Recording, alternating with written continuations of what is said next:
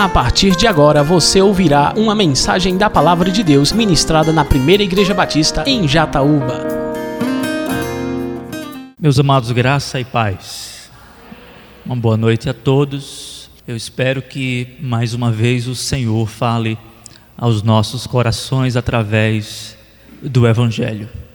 Eu convido você para abrir a sua Bíblia no Evangelho segundo Marcos nós iremos dar continuidade à nossa, à nossa série de mensagens no Evangelho segundo Marcos. Já faz um tempo que nós estamos na série de mensagens que tem por tema Deus em ação. E só refrescando a memória dos irmãos e para explicar aqueles que estão chegando agora, Deus em ação, porque o Evangelho segundo Marcos é um evangelho o tempo todo em ação. Você percebe que o evangelho segundo Marcos, ele tem essa peculiaridade, essa característica que lhe é própria. Nós não temos muitos ensinamentos da parte de Jesus, nós temos muita ação da parte de Jesus. Não temos muitas parábolas da parte de Jesus, nós temos muitos milagres da parte de Jesus é neste evangelho onde nós percebemos Deus em ação, Deus encarnado, agindo, fazendo milagres, expulsando demônios, calmando tempestades, como nós vimos. E agora, amados, nós iremos para um texto, capítulo 5 do Evangelho segundo Marcos, onde Jesus ele dá continuidade à sua à sua obra missionária, evangelística e redentora capítulo 5 do Evangelho segundo Marcos. Nós iremos ler até o versículo de número 20. Vamos fazer a leitura do texto? Eles atravessaram o mar e foram para a região dos Gerazemos. Quando Jesus desembarcou, um, um homem com um espírito imundo veio dos sepulcros ao seu encontro.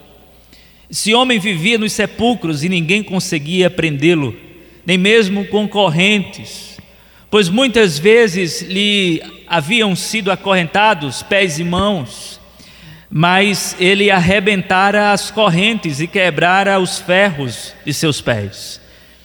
Ninguém era suficientemente forte para dominá-lo. Noite e dia ele andava gritando e cortando-se com pedras entre os sepulcros e nas colinas. Quando ele viu Jesus de longe, correu e prostrou-se diante dele e gritou em alta voz: Que queres comigo, Jesus, filho do Deus Altíssimo? Rogo-te por Deus que não me atormentes. Pois Jesus lhe tinha dito: Saia deste homem, espírito imundo. Então Jesus lhe perguntou: Qual é o seu nome? Meu nome é Legião Respondeu ele, porque somos muitos. Implorava a Jesus com insistência que não os mandasse sair daquela região. Uma grande manada de porcos estava pastando numa colina próxima. Os demônios imploraram a Jesus: manda-nos para os porcos para que entremos neles. Ele lhes deu permissão e os espíritos imundos saíram e entraram nos porcos. A manada de cerca de dois mil porcos atirou-se precipício abaixo, em direção ao mar, e nele se afogou. Os que cuidavam dos porcos fugiram e contaram esses fatos na cidade e nos campos. E o povo foi ver o que havia acontecido. Quando se aproximaram de Jesus, viram ali o homem que fora possesso da legião de demônios, assentado, vestido e em perfeito juízo, e ficaram assustados. Os que estavam presentes contaram ao povo o que acontecera ao endemoniado e falaram também sobre os porcos. Então o povo começou a suplicar a Jesus que saísse do território deles. Quando Jesus estava entrando no barco, o homem que estivera endemoniado suplicava-lhe que o deixasse ir com ele. Jesus não permitiu, mas disse: Vá para casa, para a sua família e anuncie a eles o quanto o Senhor fez por você e como teve misericórdia da sua vida. Então aquele homem se foi e começou a anunciar em Decápolis o quanto Jesus tinha feito por ele. Todos ficavam admirados. Senhor, mais uma vez, nos colocamos na total dependência do Teu Espírito. Que a Tua palavra, e somente a Tua palavra, seja comunicada a cada um de nós, para que o Teu nome seja, mais uma vez, glorificado. Porque nós entendemos que quando a palavra, o Evangelho é anunciado, o Teu nome é glorificado, tanto na vida dos que são salvos, como na vida daqueles que rejeitam a Tua palavra, porque ela sempre vai cumprir o seu propósito, seja positivo, seja negativo. Confiamos totalmente na ação do Teu Espírito. Esta é a nossa oração, mais uma vez, em nome de Jesus. Amém. Meus amados, C.S. Lewis foi sem dúvida uma das mentes mais brilhantes do século passado. Suas obras literárias são de um valor incalculável, especialmente para nós que somos cristãos. Porque C.S. Lewis, depois que se converteu, ele se dedicou a escrever obras literárias, a escrever sobre o Evangelho.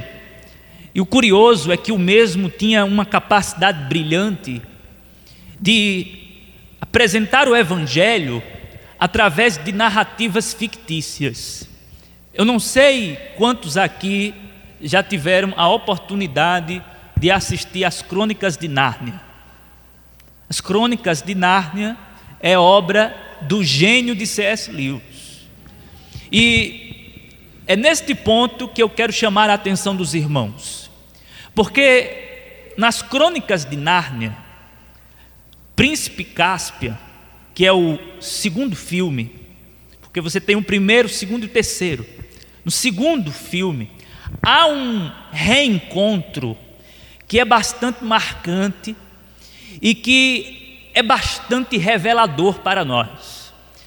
Porque neste filme, a princesa Lúcia se encontra com o leão Aslan, que é a figura de Cristo tempo inteiro o filme está ventilando verdades evangélicas, espirituais e eternas.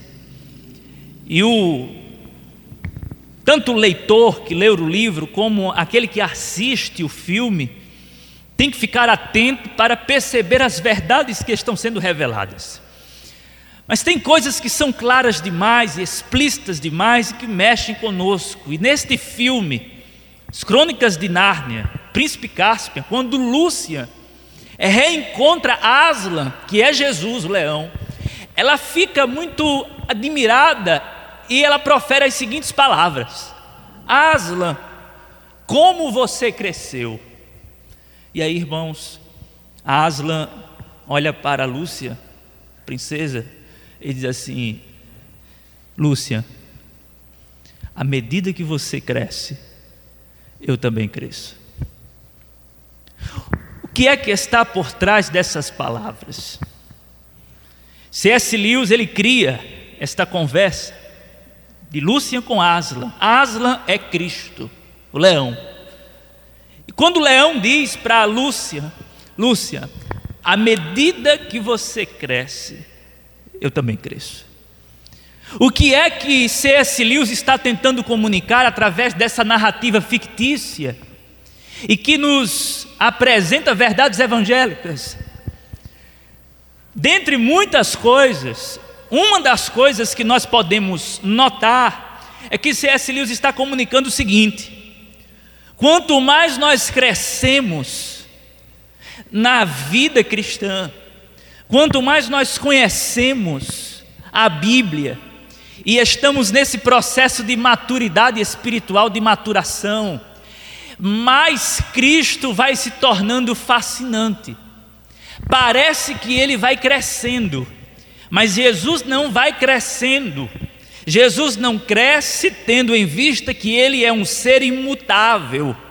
Ele não pode crescer e nem diminuir. Ele é Deus, ele é imutável, ele não cresce. E Aslan diz a Lúcia: Lúcia, à medida que você cresce, eu cresço. É uma narrativa fictícia. Não é que Jesus cresce, é que ele cresce a partir do nosso olhar, quando o nosso olhar vai tendo um vislumbre maior sobre quem é Jesus. A ideia é a seguinte: é como se nós, no início, víssemos Jesus através de uma fresta, depois percebesse ele por meio de uma janela.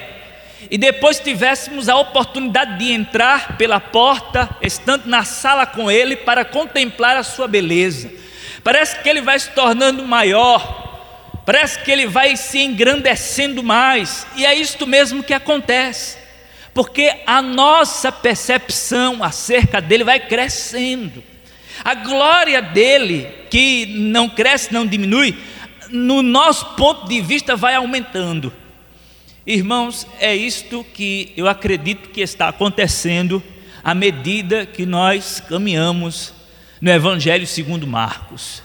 Cristo vai se tornando mais fascinante, Cristo vai se tornando mais desejado, Cristo vai se tornando mais explícito e claro em Sua majestade, grandeza, soberania e poder.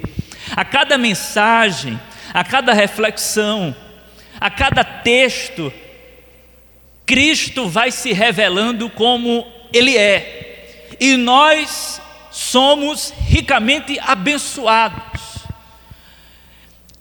O Evangelho segundo Marcos, ele é dividido basicamente em duas grandes partes. A primeira parte vai do capítulo 1 ao capítulo 8. A segunda parte vai do capítulo 9 ao capítulo 16. Nós estamos na primeira parte, do capítulo 1 ao capítulo 8. E qual é o propósito de Marcos nesta primeira parte, neste primeiro bloco? O propósito de Marcos é revelar quem é Jesus. E ele vai fazendo isso gradualmente. Capítulo 1, capítulo 2, capítulo 3, capítulo 4, capítulo 5. Marcos vai aos poucos nos revelando quem é Jesus. Do capítulo 9 ao capítulo 16, o evangelista Marcos tem um objetivo de nos falar qual a missão de Jesus. Mas aqui, por hora, a missão de Marcos é nos apresentar quem é Jesus. E Jesus vai crescendo a cada momento. E nós ficamos a cada domingo mais maravilhados com este Cristo revelado na pessoa de Jesus de Nazaré.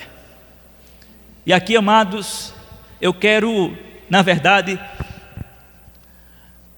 compartilhar com os irmãos a mesma verdade que fora compartilhada na mensagem passada, no parágrafo anterior. Quando Jesus acalmou a tempestade e os discípulos ficaram aterrorizados com medo de Jesus, quando eles disseram: Quem é este que, que ordena ao vento e o mar e estes lhe obedecem? Quem é este? Nós extraímos a seguinte verdade: Jesus é o único ser que deve ser temido e adorado. Ele é o único ser que deve ser temido e adorado. E nesta noite eu quero compartilhar com vocês esta mesma verdade. Porque o texto do capítulo 5 de Marcos continua com essa mesma pegada. Jesus é este ser que deve ser temido e adorado. À luz da narrativa de Jesus acalmando a tempestade, nós sublinhamos algumas razões pelas quais Jesus é o único ser que deve ser temido e adorado. Agora, com base nesse texto, eu quero apresentar outras razões através das quais Jesus é o único ser que deve ser temido e adorado. Por que Jesus é o único ser que deve ser temido e adorado? Em primeiro lugar, porque ele foi o único que pôde acalmar a tempestade da ira de Deus para nos salvar. Meus amados, antes de Jesus chegar na região de Gadara, antes de Jesus desembarcar, como vocês sabem e estão por dentro, o contexto anterior imediato nos informa que Jesus enfrenta uma tempestade furiosa. E para que Jesus chegue na região de Gadara, ele precisa frear essa tempestade, ou melhor, ele precisa apaziguar esse temporal. E é o que Jesus faz. Jesus repreende com uma palavra de autoridade, com, dando uma ordem à tempestade. E ele enfrenta a tempestade, vence a tempestade e chega ao seu destino. Antes de chegar ao destino, portanto, ele tem que passar pela tempestade. E quando ele chega no seu destino, ele liberta um homem endemoniado. O que é que nós temos aqui, amados? Nós temos aqui um retrato do ponto mais alto do Evangelho. Qual é o ponto mais alto do Evangelho?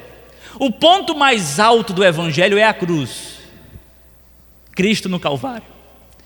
E eu acredito que os irmãos estão lembrados quando nós apresentamos um inevitável paralelo entre Jesus e Jonas.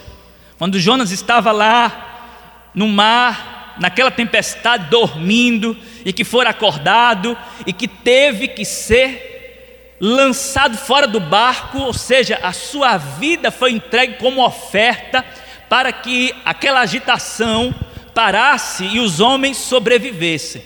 Da mesma forma, irmãos, Jesus é aquele que se lançou na maior de todas as tempestades, a tempestade da ira de Deus, para que pudéssemos ter paz e bonança.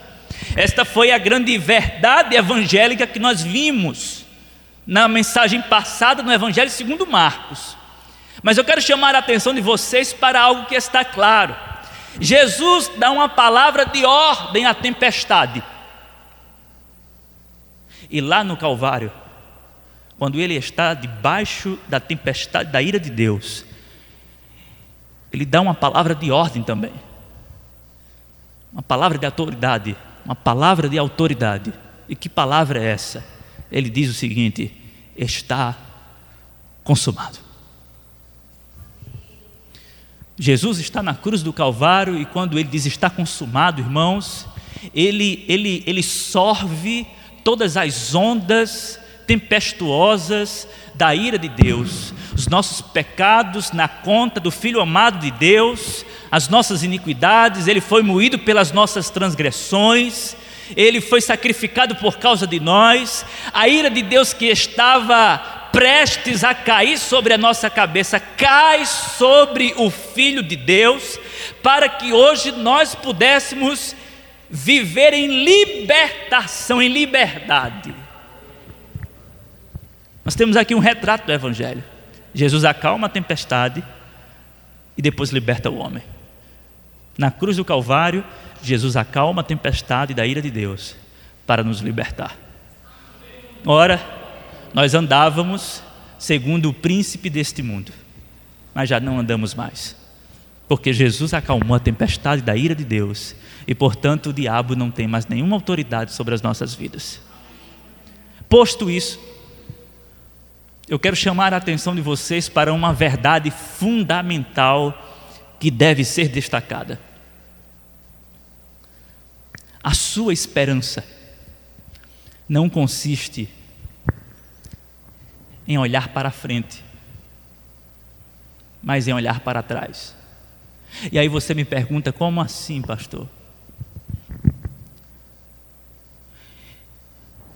Este episódio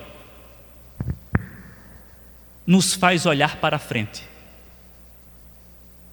Nós estamos aqui no capítulo 5 de Marcos, no entanto, nós saltamos o tempo inteiro para o que está para acontecer no ponto mais alto, no Calvário. Ou seja, esse texto nos leva para frente. Só que nós hoje nos encontramos do outro lado do outro lado da cruz.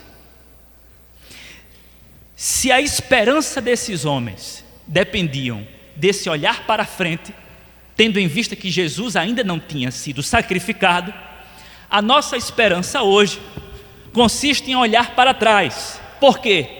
Porque a nossa esperança está no Cristo crucificado que morreu por nós pecadores e que ressuscitou ao terceiro dia.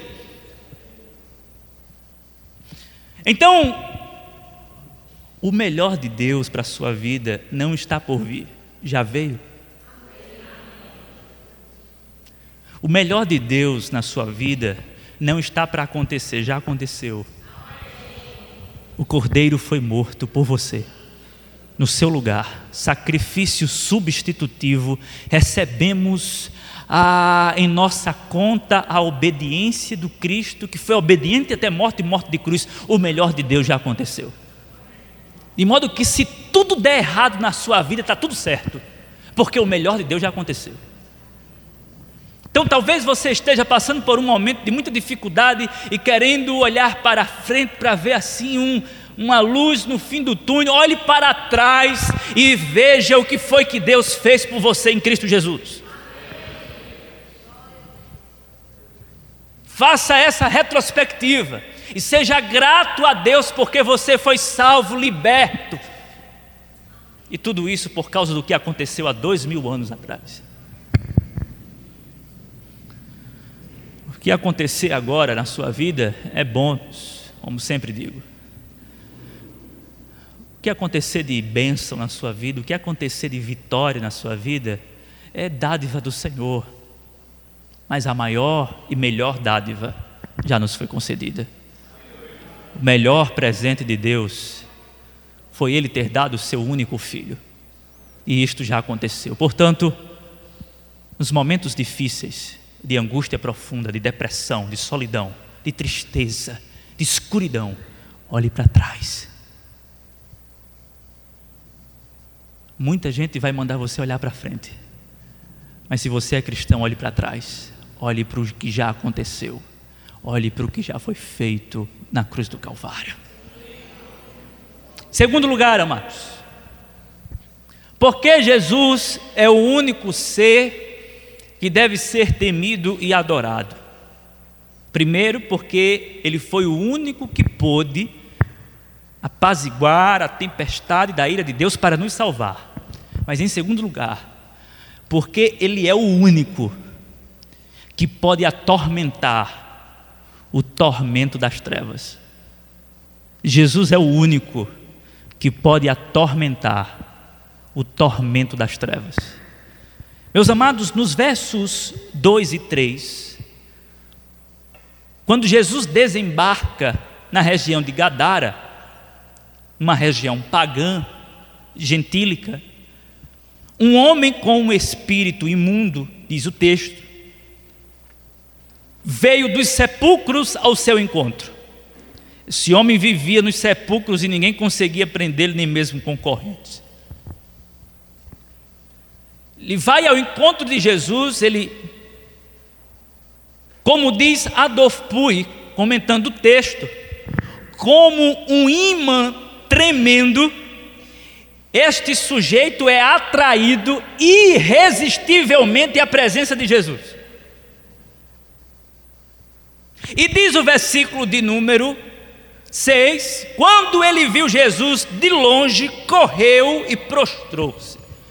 Ele sai do sepulcro, este homem que vivia nas cavernas profundas, porque o cemitério da época eram cavernas profundas, que ficavam às margens da sociedade, e este homem estava perambulando de maneira diabólica neste local tenebroso. E quando Jesus desembarca, Assim como um imã tremendo que atrai algo, este homem vem correndo e se prostra diante de Jesus. Ele está possesso por uma legião de demônios. Sabe por que isso acontece, irmãos? Porque antes do mal fugir da presença de Jesus, o mal precisa sofrer na presença de Jesus.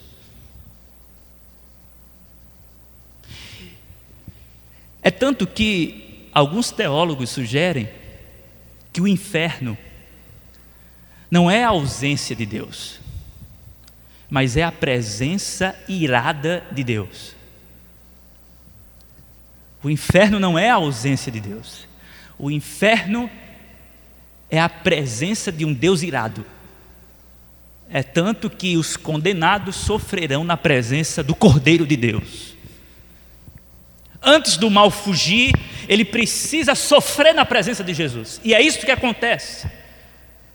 Esta legião é atraída para os pés de Jesus, este homem se dobra, não é o homem quem se dobra. O homem se dobra porque ele está possuído. Mas são os poderes das trevas que se dobram diante de Jesus. E aí vem o grito em alta voz no versículo 7. Que queres comigo, Jesus, filho do Deus Altíssimo? Rogo-te por Deus que não me atormentes. Pois Jesus lhe tinha dito: saia deste homem, espírito imundo. Jesus é o tormento do tormento. Jesus é o tormento da escuridão. Jesus é o tormento do reino das trevas. Jesus é aquele que pode atormentar o inferno, o único. O inferno está sendo atormentado pela presença do céu. O céu que se personifica na pessoa de Jesus. E ele não suporta a presença deste Deus e é atormentado, por que me atormentas? E aí Jesus pergunta: qual é o teu nome? E ele diz: Legião, porque somos muitos. Como Marcos está escrevendo este evangelho para os romanos, este é o público-alvo de Marcos, os romanos. Isso é muito sugestivo porque uma legião era um exército romano composto por seis mil homens, infantaria e cavalaria, gente com flecha e com espada. E uma legião romana, seis mil soldados romanos, causava um estrago sem igual por onde passava. Quando uma legião romana, seis mil homens, todos treinados para a guerra, quando eles passavam nos territórios inimigos, eles não deixavam pedra sobre pedra. Roma foi conquistando o mundo através das suas legiões. Então, uma legião romana colocava terror por onde passava. Destruição na certa. Eles não irão poupar ninguém. Quando este homem diz: Somos legião. O diabo está dizendo o seguinte: Eu estou aqui para destruir esse homem por completo. E não apenas este homem, mas também tudo que eu ver pela frente. Quando os demônios se revelam como legião, eles estão se revelando como destruidores. Nós iremos graçar tudo que nós virmos pela frente, e este homem será destruído, mas quando Jesus chega, essa legião, ela se prostra diante dele e suplica: por que vieste nos atormentar? Um só homem diante de uma legião de demônios. e uma legião de demônios diante de um só homem. E essa legião de demônios diante de um só homem, tremendo e temendo, ele vai nos destruir.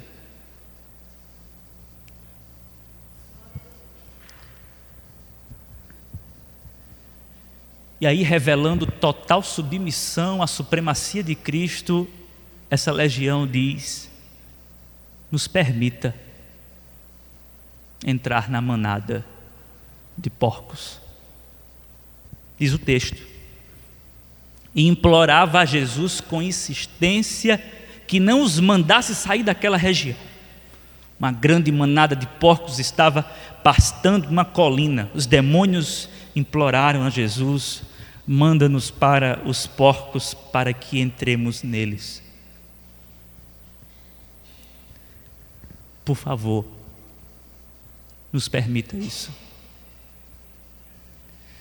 Meus irmãos, diante disso, o que é que nós concluímos mais uma vez? Jesus não está duelando com o mal. Deus não está brigando com Satanás. Nós não temos uma visão dualista grega. O bem contra o mal, travando uma força, e ninguém travando um combate, e ninguém sabe ao certo o resultado final disso. Ou então Deus e Satanás numa briga, e nós sabemos o final por causa das profecias, no entanto, estão em briga. Mas Jesus não briga com Satanás. Por que Jesus não briga com Satanás? Porque Satanás é inferior a Jesus para brigar com ele. Satanás não é inimigo de Jesus, é inimigo da humanidade. Porque Jesus não pode ter um inimigo. Ninguém pode ser inimigo de Jesus. Por que ninguém pode ser inimigo de Jesus? Porque ninguém o ameaça. Não tem ninguém à altura.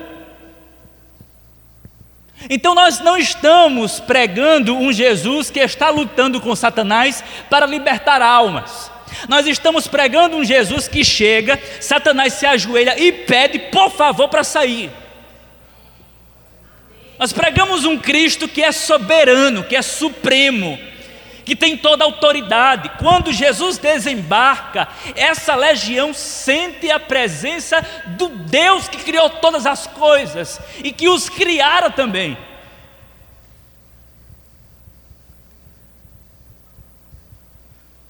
Como disse Martinho Lutero, o diabo é o diabo de Deus criado por Deus e está debaixo do controle do próprio Deus.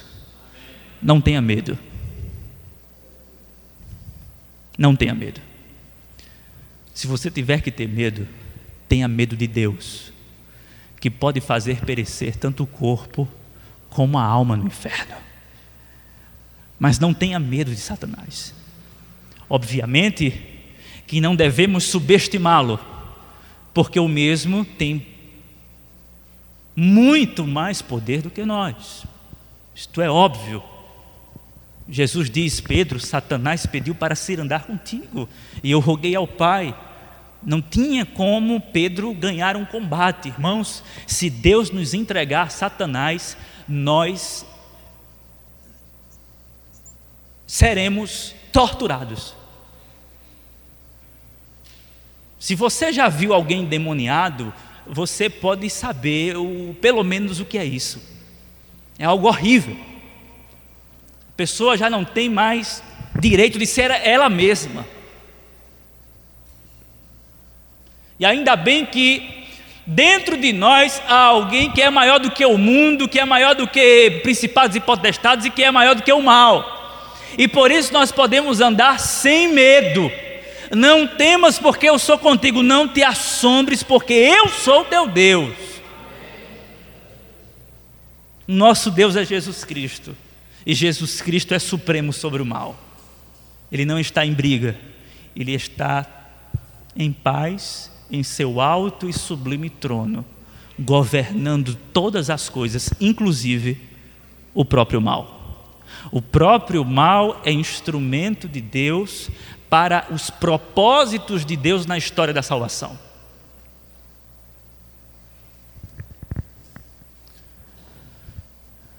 Terceiro lugar, porque Jesus é o único que deve ser temido e adorado? Porque Ele é o único ser que pode libertar os oprimidos do diabo. Warren Wisby, que comenta esse texto, e aqui na igreja os membros têm acesso a este comentário que nós adquirimos. Comentário de Warren Wisby, comentário bíblico expositivo. Warren Wisby comenta dizendo o seguinte: a sociedade nada pôde fazer por esse homem. O máximo que conseguiram foi isolá-lo e prendê-lo por um tempo, mas nada além disso. E aí, Hernandes Dias Lopes, comentando o texto, diz o seguinte: Este homem foi descartado pela sociedade como uma, um aborto asqueroso, foi dado como uma causa perdida. Hernandes Dias Lopes usa as seguintes palavras: Este homem foi descartado pela sociedade como um aborto asqueroso. O máximo que a sociedade pôde fazer foi, por um tempo, prender este homem com algemas, com correntes, mas por um tempo. Depois ele quebrou os grilhões. Quando viram que nada podiam fazer, isolaram e marginalizaram o homem, de modo que ele foi viver nos sepulcros, nas cavernas. Não tinha mais convívio social. A sociedade se revelou aqui, a sociedade de Gadara se revelou inoperante e impotente diante desta situação e dessa problemática diabólica. Nada puderam fazer. Isto é um retrato da nossa sociedade. O máximo que nós podemos fazer com um sujeito, por exemplo, que quebra as leis e que já não mais consegue viver em sociedade é prendê-lo. O máximo que nós conseguimos fazer é chamar a polícia para prender um criminoso, a fim de detê-lo, para que ele pare. É o máximo. No entanto, isto não é suficiente. Embora o sistema carcerário seja um fator necessário, mas não é a solução para a nossa sociedade.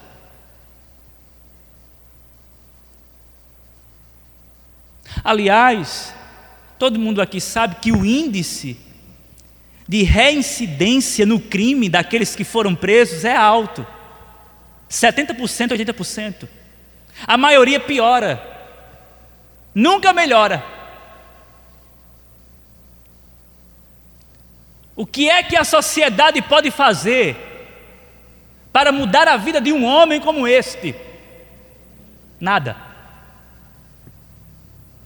isola ele. Nós não temos mais o que fazer. Mas aí chega Jesus. E quando Jesus chega, ele diz assim: Espírito imundo, saia deste homem. Aí olha o que acontece, irmãos.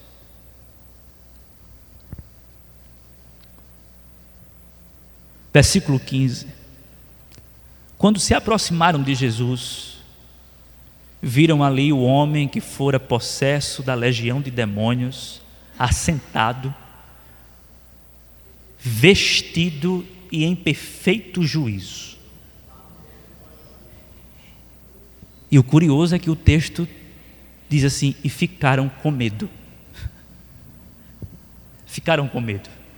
O homem que vivia na escuridão, se cortando com pedras pontiagudas, se esgueirando pelas cavernas, como um, um animal selvagem, agora ele está vestido e em perfeito juízo. Quando a sociedade se aglomera para ver o que acontece, fica assustada e com medo, porque chegou alguém que é mais valente do que o valente. Quem é este homem? Quem é este homem?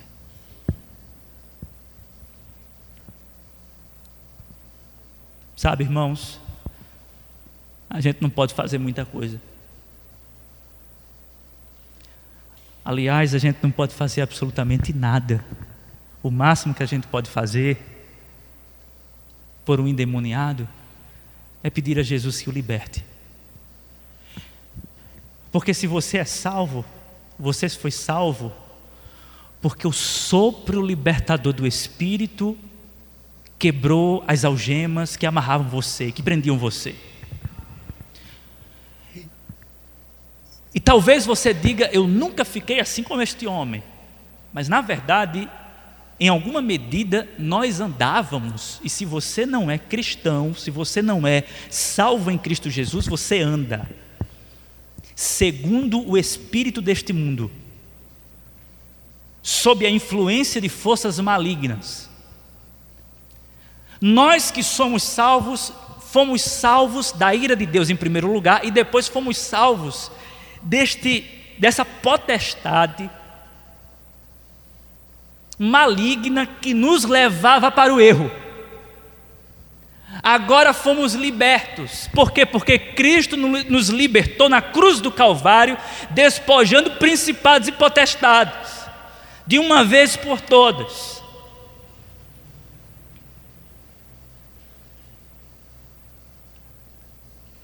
Portanto, se você foi salvo, Você precisa escutar isso aqui.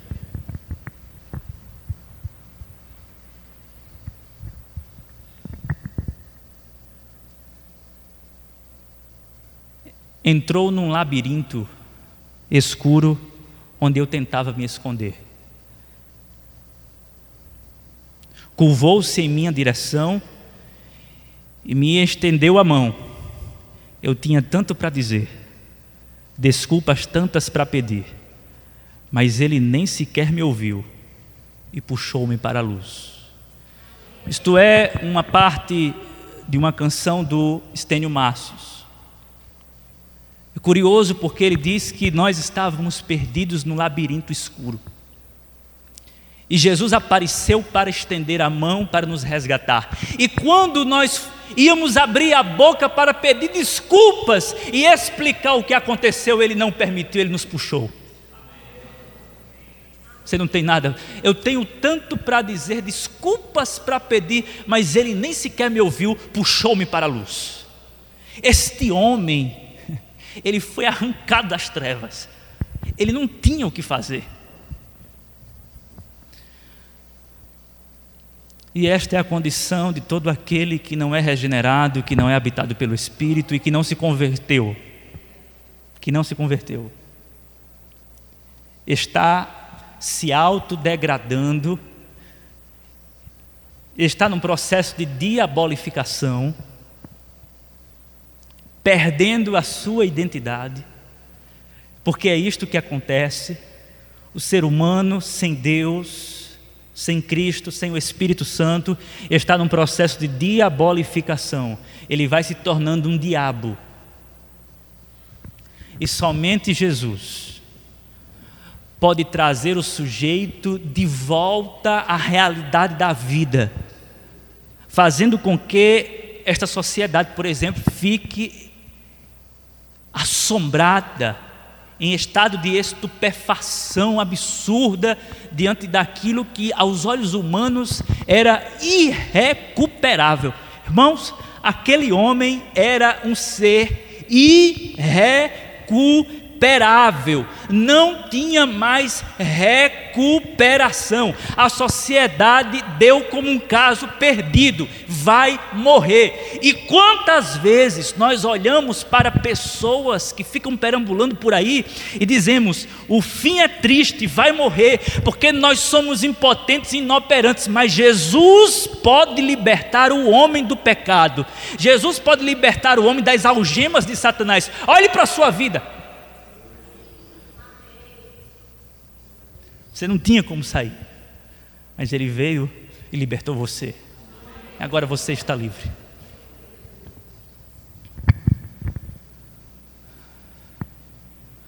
Quando Jesus permite que os demônios saiam em direção aos porcos, Jesus tem um propósito: revelar àquela comunidade que de fato aquele homem não era um lunático não era alguém esquizofrênico, não era alguém sofrendo de transtornos psíquicos. Quando Jesus permite que os demônios saiam e entrem nos porcos, e os porcos imediatamente se precipitam no abismo abaixo, Jesus está dizendo: olha, este homem estava possesso por espíritos imundos. Olha o que aconteceu com os porcos. Vocês não podem dizer que os porcos ficaram todos doentes. Este homem estava habitado por uma legião. Jesus permite para que todos vejam o retrato do mal na destruição dos porcos. É interessante que a sociedade, quando se vê diante da destruição dos porcos, dois mil porcos, os porqueiros que viviam daquilo saíram para contar o que aconteceu e a sociedade que dava mais valor a porco do que a gente mandou Jesus embora. Quanto vale a vida para o diabo?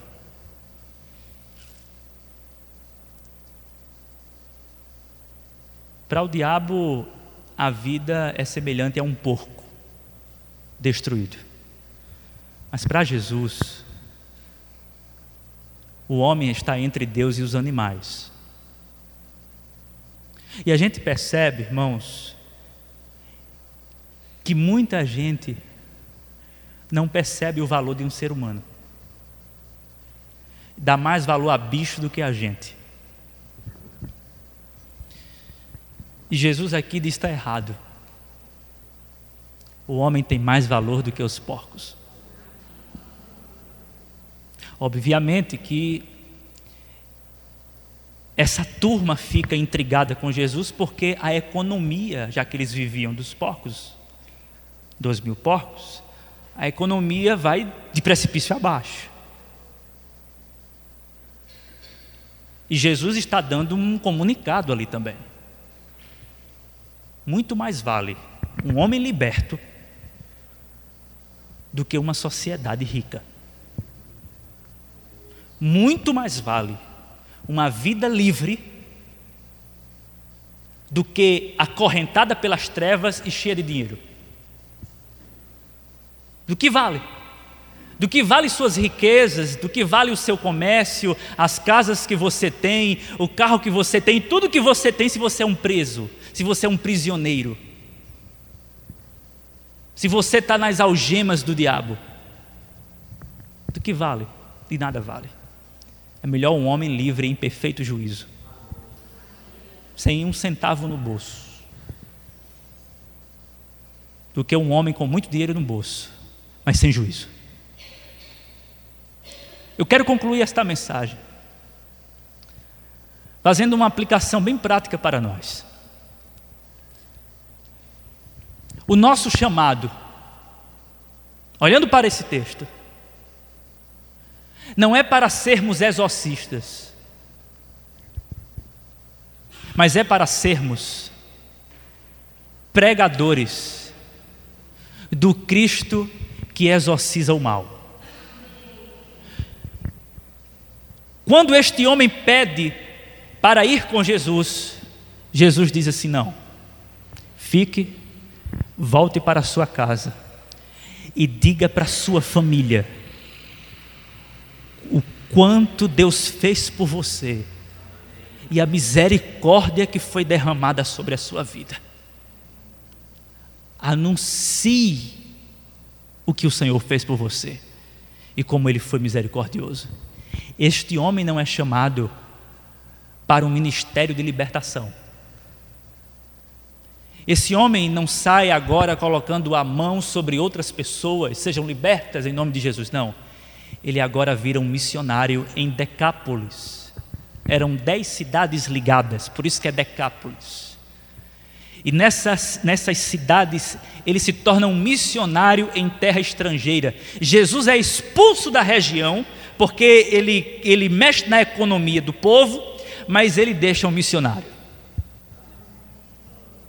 Vou embora, mas eu vou deixar, uma, vou deixar a mensagem. Na verdade, eu vou ficar na mensagem. Eu vou para outros lugares. Fique aí e faça a missão. O homem então recebe o chamado para ser o missionário, e o que é ser um missionário é proclamar as virtudes do Evangelho para toda criatura. É isto que ele faz. Você não foi chamado para ficar é, expulsando demônios. Você foi chamado para proclamar aquele que atormenta os demônios. Você foi chamado para pregar o Cristo, que é o tormento do inferno. Você foi chamado para pregar a boa notícia a fim de que o mal seja destruído e dissipado pela mensagem do Evangelho. Os demônios tremem diante do Verbo encarnado, e quando você se colocar na presença de seres humanos que não conhecem o Evangelho, para pregar o Evangelho, o mal é dissipado naquele instante, porque o mal, as trevas, o reino do inimigo, não subsiste a palavra da verdade.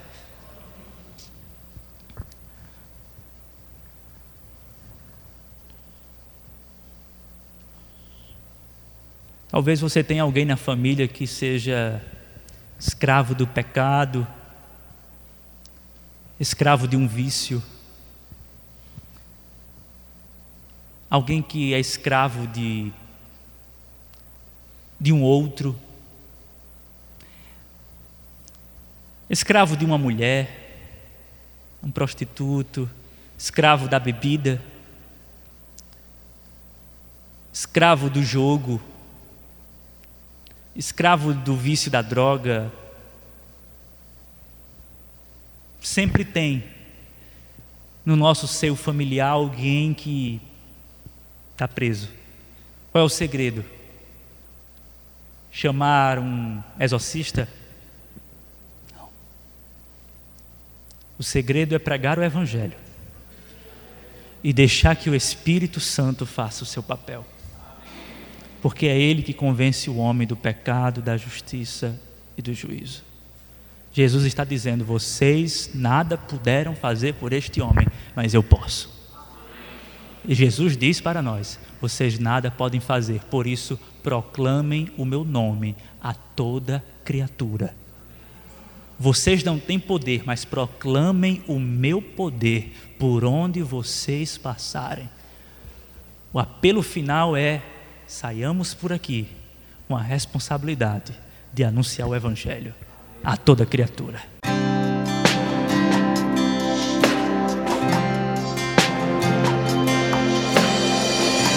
Você acabou de ouvir uma mensagem da Palavra de Deus ministrada na Primeira Igreja Batista em Jataúba. Para mais informações e para ouvir outras mensagens online, acesse facebook.com/barra Igreja Batista Jataúba. Curta e compartilhe.